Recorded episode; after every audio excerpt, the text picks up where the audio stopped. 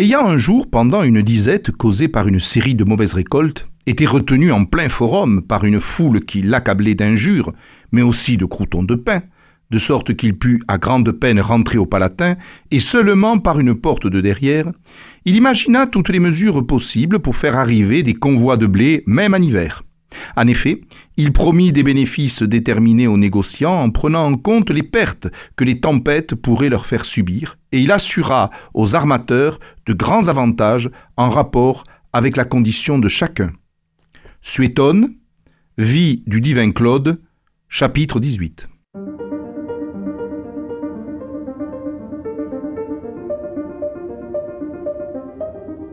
Les fenêtres de l'histoire avec Philippe Foreau. Dans le cadre de la Rome impériale, on peut, si on le regarde de manière trop rapide, estimer que finalement la vie publique n'est guère importante, si ce n'est au sommet de l'État, où de temps en temps il y a des conflits politiques qui peuvent aboutir même à des assassinats, et négliger le fait que la plèbe romaine, c'est-à-dire le petit peuple de Rome, qui euh, avait la citoyenneté et qui sentait qu'il était à la tête finalement d'une ville au prestige remarquable, avait euh, perdu de son activité et de son influence. Or ce que j'aimerais vous montrer, c'est qu'en fait il existe une vraie euh, vie publique à Rome entre, d'une part, la plèbe et le prince, l'empereur, le princeps et qu'il ne faut surtout pas négliger les mouvements populaires qui, à l'époque impériale, ont pu euh, secouer la ville de Rome. On a dénombré un peu plus de 120 mouvements populaires entre 29 avant Jésus-Christ, c'est-à-dire au moment où euh, Octave va devenir bientôt Auguste, deux ans après, et 96 après Jésus-Christ, c'est-à-dire date de l'assassinat de l'empereur Domitien et donc de la fin de la dynastie flavienne. Le peuple de Rome, le petit peuple de Rome, la plèbe, s'inquiète en premier lieu des questions frumentaires, des questions de nourriture, d'alimentation. Effectivement, la ville de Rome, c'est, euh, à l'époque de César, euh, aux alentours de 700-800 000 personnes. Euh, au début du second siècle, nous sommes peut-être avec une ville millionnaire. Certains vont même jusqu'à 1 200 000 habitants. En tout cas, même si on peut contester les, euh, les évaluations de la population, nous avons affaire à une véritable mégalopole. Et la question du ravitaillement est effectivement une question fondamentale. Auguste l'avait d'ailleurs très bien euh, compris, puisqu'il va même créer, pour justement que le peuple romain essaye au maximum euh, de ne pas souffrir de problèmes de ravitaillement, créer une administration spéciale la préfecture de Lanone, en 7 après Jésus-Christ, qui était confiée à un sénateur, poste lucratif, prestigieux, mais évidemment euh, euh, à forte responsabilité, car le préfet de Lanone était évidemment euh, ce qu'on appellerait aujourd'hui un fusible en cas de mauvais ravitaillement de la ville. Or, ce mauvais ravitaillement n'était pas dû souvent à son incurie, mais par exemple, soit à des mauvaises écoltes, ou pire, à des convois de grains qui euh, subissaient euh, en Méditerranée, venant de la province d'Afrique, de Tunisie, d'Égypte, de Bétique dans l'Espagne du Sud, des avaries et des tempêtes qui faisaient que pendant quelques semaines, quelques mois, le ravitaillement devenait extrêmement complexe. Et on sait que certains empereurs ont été euh, pris à partie par la foule romaine à propos de ces questions de ravitaillement. Par exemple, euh, au théâtre, en 19 après Jésus-Christ, euh, Tibère est pris à partie par la foule qui lui demande des comptes sur la cherté du blé. Et il va effectivement devoir s'expliquer sur les raisons de cette cherté et sur les efforts qu'il fera effectivement pour essayer d'y remédier. Euh, nous avons lu en introduction de notre chronique un événement qui a lieu en 51 euh, après Jésus-Christ, lorsque l'empereur Claude, revenant de la curie, c'est-à-dire du Sénat, veut rentrer au palais du Palatin, dans ses habitations, et que la foule romaine le prend à partie euh, sur le forum même, lui demandant des comptes sur le mauvais ravitaillement de la ville. Euh, qui était dû à, des problèmes justement liés à la, météorologie sur la Méditerranée, et euh, il, a été dégagé par les prétoriens qui lui ont permis de rentrer euh, au palais. De même, au milieu du second siècle, Antonin le Pieux, euh, qui a été empereur entre 138 et 161, eh bien, a accepté, euh, dans un théâtre, euh, alors qu'il était quelque peu chahuté justement pour des problèmes de ravitaillement, d'expliquer calmement, dit une chronique du IVe siècle, le pourquoi de cette difficulté et la promesse qu'il allait essayer de faire au mieux pour résoudre le problème. Donc, première motivation, c'est indéniablement la motivation de la nourriture, les questions frumentaires. D'autre part, il faut remarquer que à Rome, il y existe tout de même des lieux privilégiés pour le dialogue entre le souverain et la plèbe. Ces lieux d'expression sont le théâtre et l'amphithéâtre.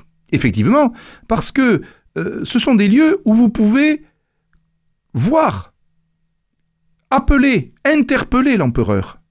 Euh, la plèbe romaine n'était pas reçue euh, individuellement au palais impérial. Par contre, au Colisée ou dans un théâtre, lors d'un spectacle, l'empereur était à quelques dizaines de mètres de vous et vous pouviez lui faire connaître aussi bien votre approbation votre mécontentement par des sifflets, voire des injures. D'ailleurs, Néron l'avait fort bien compris, puisqu'il plaçait régulièrement quelques euh, membres de la garde prétorienne dans les gradins, ce qui pouvait calmer éventuellement quelques velléités. Mais donc, euh, les lieux publics étaient des lieux de contact. Ce ne sont pas seulement des lieux où l'on pouvait bénéficier d'un spectacle ou d'une pièce de théâtre, mais aussi des lieux d'échange entre le pouvoir et son peuple. Autre élément qu'il faut prendre en compte, c'est comment maintenir l'ordre dans Rome le rapport entre la plèbe et le prince, c'est aussi le maintien de l'ordre.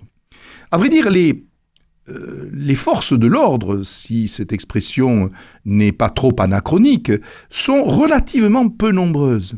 D'une part, le préfet de la ville, qui donc est chargé euh, de l'administration de la métropole romaine, n'a sous ses ordres que 1500 personnes qui euh, sont chargées de jouer le rôle d'une police municipale. À ses côtés se trouvent sept cohortes de vigiles, les pompiers de l'époque, chargés de lutter autant que peut se faire contre les incendies qui frappent régulièrement la ville. Ces sept cohortes comptent 1000 vigiles chacune, donc 7000 vigiles. Et puis, il y a, beaucoup plus important, la garde prétorienne, 10 000 hommes, c'est la garde impériale, Dix mille hommes qui sont véritablement chargés du maintien de l'ordre, qui montent la garde au palais, qui accompagnent l'empereur dans ses déplacements. Donc, finalement, euh, euh, hormis peut-être la garde prétorienne, qui est lourdement armée, cette ville millionnaire ne dispose pas d'une immense euh, manne en ce qui concerne l'ordre public. Et il faut bien le dire que l'Antiquité comme d'ailleurs l'époque médiévale et encore l'époque moderne, ne donne pas à l'État énormément de moyens. C'est finalement l'époque contemporaine, le 19e et le 20e siècle, qui va permettre à l'État d'avoir des moyens de maintenir l'ordre. Ensuite, il va falloir aussi voir que dans ce rapport entre la plèbe et le prince existent aussi les agréments et les questions de liens religieux.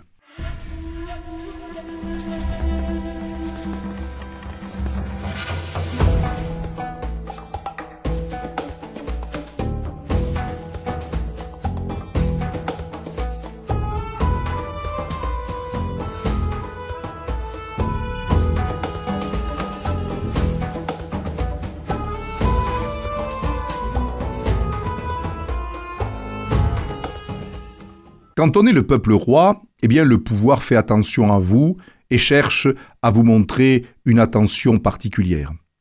Alors quelques exemples. D'abord, le pouvoir va développer le système des fontaines et des bassins. Rome est une ville, encore aujourd'hui d'ailleurs, où euh, il y a au coin des rues, euh, pas très loin des habitations, des lieux où l'on peut se ravitailler à eau.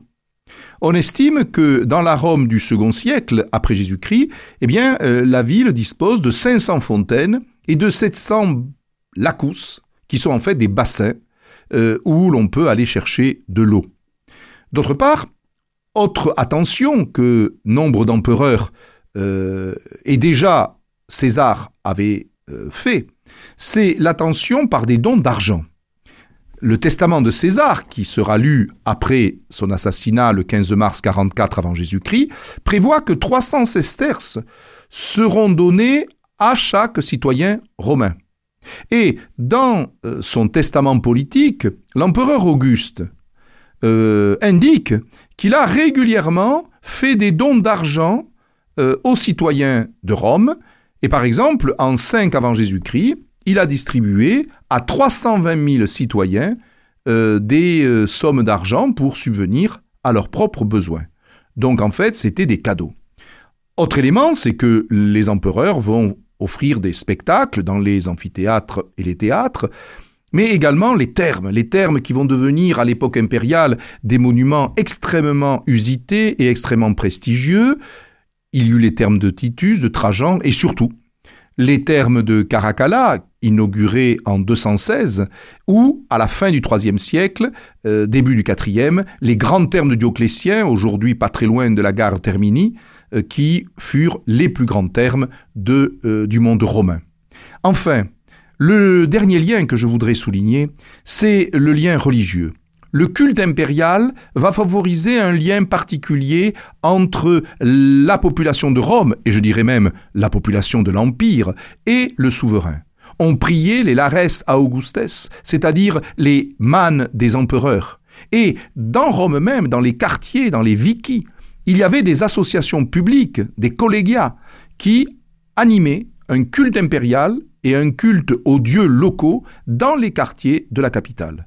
Il y avait donc, vous le voyez, un lien très particulier allant de la contestation aux liens religieux, du maintien de l'ordre jusqu'aux distributions d'argent ou aux grandes offres et aux grands cadeaux que les princeps pouvaient donner au peuple romain.